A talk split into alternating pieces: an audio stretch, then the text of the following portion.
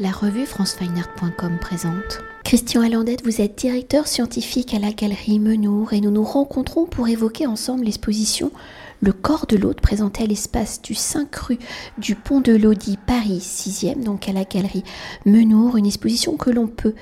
découvrir depuis le 24 mars et cela jusqu'au 3 juin 2023 et dont vous avez conçu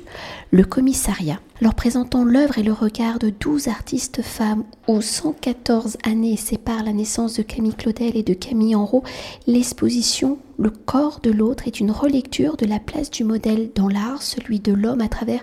le regard des artistes femmes où jusqu'au début du XXe siècle, l'histoire et les convenances disaient que seuls les hommes étaient habilités à dessiner, à peindre, à sculpter des modèles masculins nus. Alors par respect des conventions, les artistes femmes qui étaient exclues de l'école des beaux-arts jusqu'en 1900 ont pu avoir accès aux cours de nu à partir de 1923 ou avant cette date, la seule alternative possible pour les artistes femmes était les académies privées où l'on peut citer l'Académie Julian à partir de 1800 76. Alors aujourd'hui, dans notre société contemporaine où le corps des hommes nus occupe une place minoritaire, le corps de la femme, de la femme nue est omniprésente et supporte image publicitaire. Alors dans ce rapport de changements sociétaux, quelles ont été vos réflexions pour interroger le modèle masculin nu à travers les regards et les gestes plastiques des artistes femmes pour mieux appréhender les enjeux du modèle masculin nu dans la formation et la création des artistes jusqu'au 19e siècle. Quelle est justement la politique appliquée? Pourquoi les femmes sont-elles exclues? Parce que je sais que vous avez fait des recherches historiques. Et comment certaines arrivent-elles à détourner les codes? Que se passe-t-il dans le courant de la fin du 19e siècle pour que les protocoles, les conventions commencent à bouger? Alors déjà, le, le point de départ, c'était de faire une exposition uniquement avec des femmes, mais qui se justifiait par un choix spécifique, c'est-à-dire de ne pas rassembler des femmes parce qu'elles étaient soit surréalistes, soit abstraites, soit euh, figuratives, mais vraiment de trouver un point d'entrée qui les distinguait vraiment des hommes. Et euh,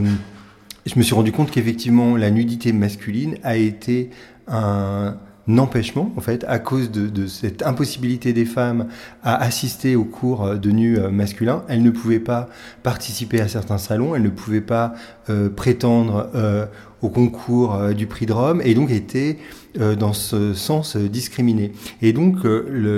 assister à, un cours de nu masculin a été une,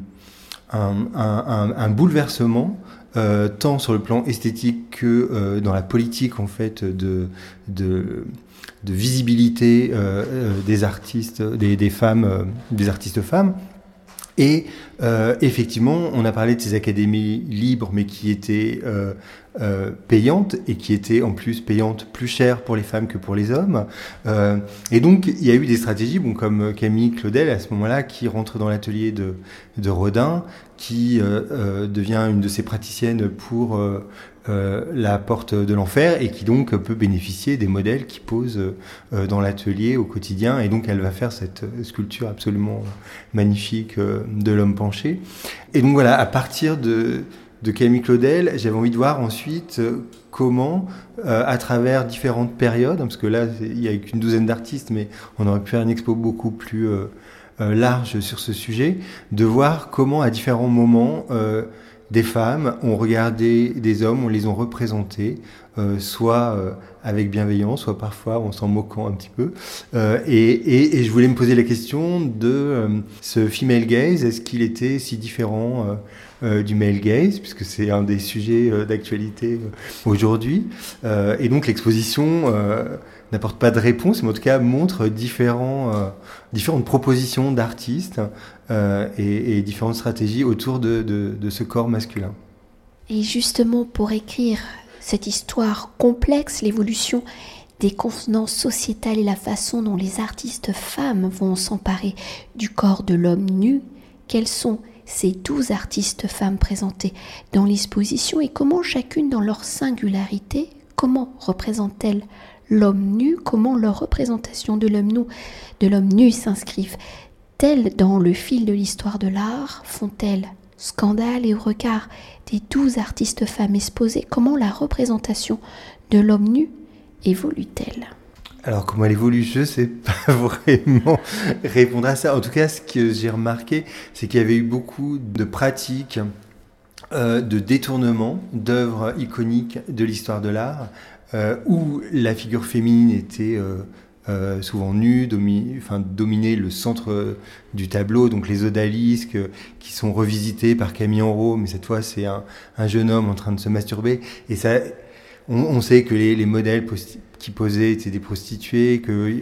donc donc il y a ce jeu de détournement, de décalage, reprendre l'érotisme des Saint-Sébastien, euh, les euh, révéler aussi euh, les, les, les, enjeux du modèle à travers le basculement du genre dans l'origine de la guerre d'Orlan qui reprend l'origine du monde de Courbet. Cette manière de Léonore Fini de s'inspirer d'œuvres maniéristes de la Renaissance et de les réactualiser avec euh, ces modèles qui sont ses amants, euh, elle, elle, renverse aussi euh, cette question de la domination masculine en se représentant assise sur un corps d'homme nu. Donc où, elle renverse vraiment cette domination féminine cette fois, et puis des stratégies un peu moins directes, mais notamment les, les, les, approches de Annette Messager, qui à l'époque raconte dans les années 70, donc c'est une œuvre de 1971,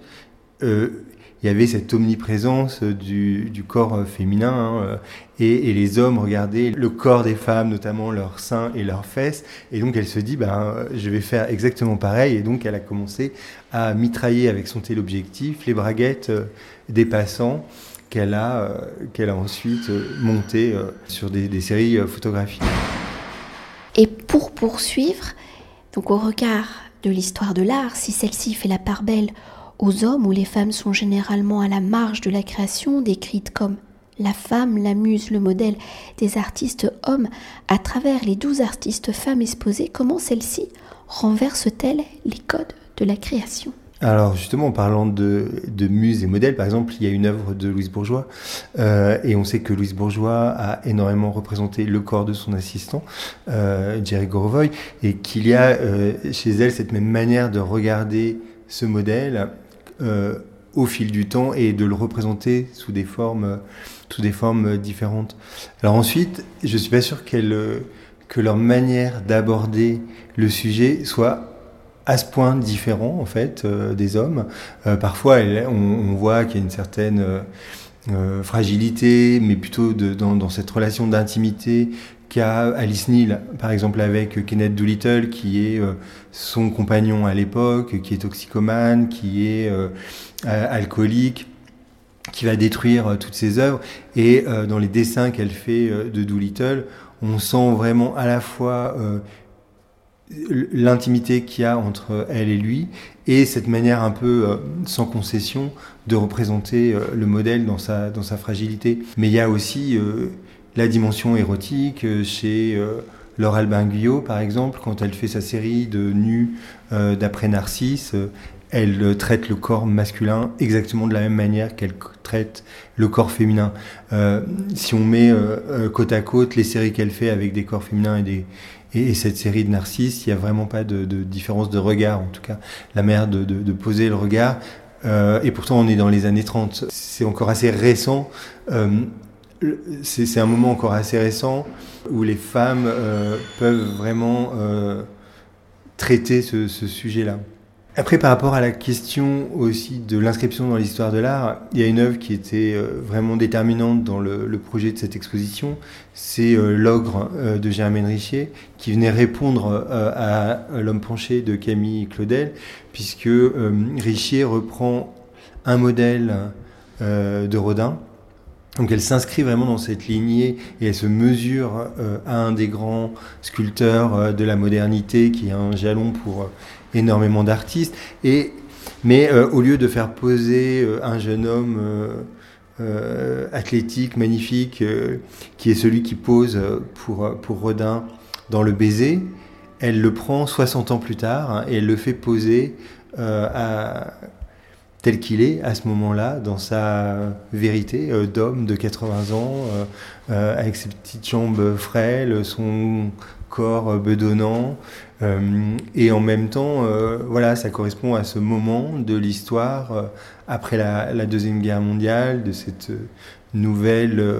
figuration euh, représentation euh, d'un corps qui apportait euh, les stigmates du temps, apportait les stigmates de la vie et qui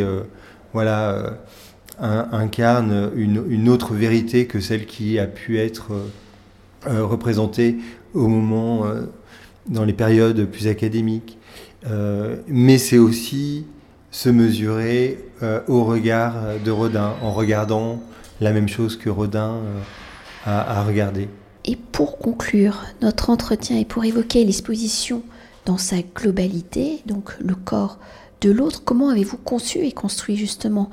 l'exposition? Comment y abordez-vous l'histoire de ce corps nu de l'homme à travers donc le regard des artistes femmes? Suivez-vous justement le fil de l'histoire ou est-ce que vous faites entrechoquer les différentes euh, périodes? Alors ça suit plus ou moins euh, le fil de l'histoire, puisqu'on arrive... Euh, on, la première œuvre, c'est Camille Claudel, puis ensuite on a euh, Germaine Richier, puis ensuite on a Judith Riegel. Judith Riegel qui était vraiment aussi le point de départ de, cette exposition, puisqu'en parallèle on a une exposition personnelle de Judith Riegel qui marque le basculement de la période abstraite à la période figurative, et où des hommes apparaissent dans ces, dans ces toiles de manière euh, complètement par accident, puisqu'elle est en train de, de, travailler avec des masses de peinture, et puis quand elle retourne euh, la toile, tout d'un coup un torse apparaît, et puis euh, elle va ensuite créer toute une série de, peintures dans, dans, ce style-là. Et donc j'avais envie de resituer l'œuvre de Regel dans une histoire plus large, qui va aussi jusqu'à Clémy Enro, euh, qui est une autre artiste que la galerie représente et qui a fait énormément de, de, de représentation euh, euh, du corps du corps masculin pour le coup euh, dans, dans, dans, ces pratiques très très contemporaines. L'idée de l'exposition était aussi vraiment d'aborder cette question dans des pratiques très très différentes, puisqu'on a de la sculpture, du dessin, de la peinture, et jusqu'à une, vidéo réalisée par Carole Douillard et, et Babette Mangold, qui reprend une œuvre historique aussi, cette manière de, de, détournement, ou en tout cas de se réapproprier euh, des œuvres iconiques d'une histoire plutôt faite par des hommes. Donc là, c'est une œuvre de Bruce Nauman euh, qui est euh, réenactée dans l'espace public de la ville d'Alger. donc ce basculement d'un projet une vidéo qui a été faite dans l'atelier de Nauman, quelque chose de très intime, privé, sans aucun public, euh, a été euh, tourné dans l'espace public d'Agé, une ville où la question de la masculinité, de euh, l'occupation de l'espace par les hommes est un sujet en fait qui qui a même donné lieu à un nom particulier. On appelle notamment tous les hommes qui traînent et qui restent le long des murs des hitistes. et donc c'est un mot qui existe que en, arabe algérien. Merci. Cet entretien a été réalisé par franceweiner.com.